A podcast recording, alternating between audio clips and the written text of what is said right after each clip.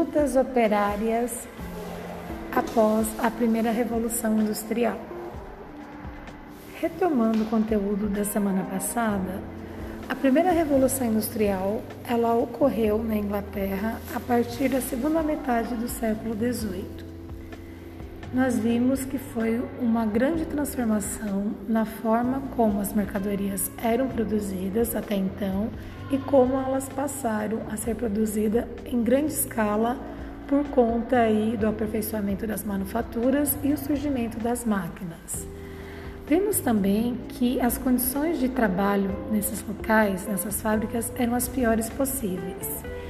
Hoje veremos como que surgem esses proletários, são essas pessoas que vão vender sua força de trabalho nas fábricas e os movimentos, as lutas que eles fizeram por conta aí de adquirir direitos trabalhistas.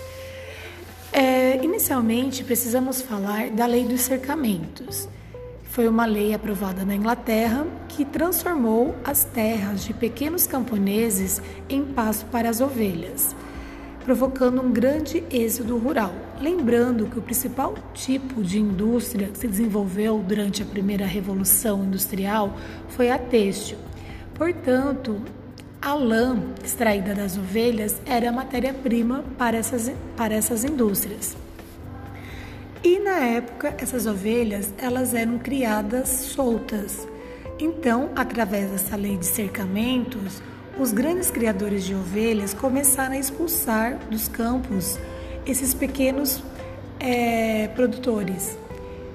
Eles iam para as cidades e o que restava era vender a sua força de trabalho para o dono da fábrica. É, no início da industrialização, a vida dos operários era extremamente difícil. Eles enfrentavam longas jornadas de trabalho, de 14 a 16 horas diárias, em pé, parando apenas para uma rápida refeição, não havia férias, descanso semanal remunerado e nenhum outro direito trabalhista.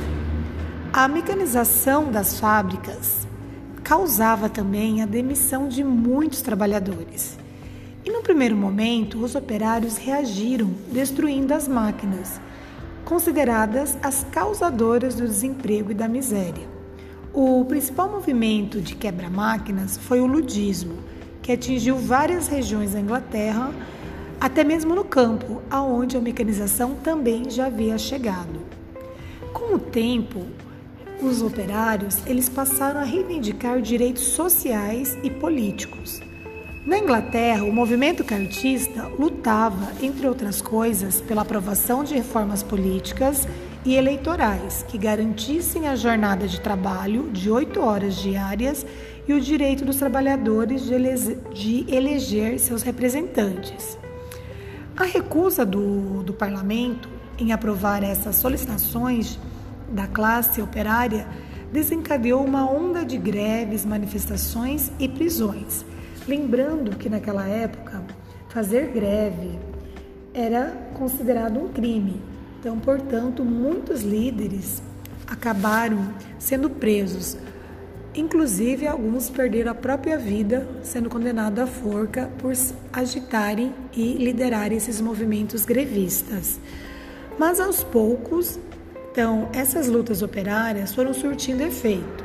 As conquistas trabalhistas do século XIX e início do século XX melhoraram as condições de trabalho na Inglaterra e fortaleceram as lutas dos movimentos operários de outros países.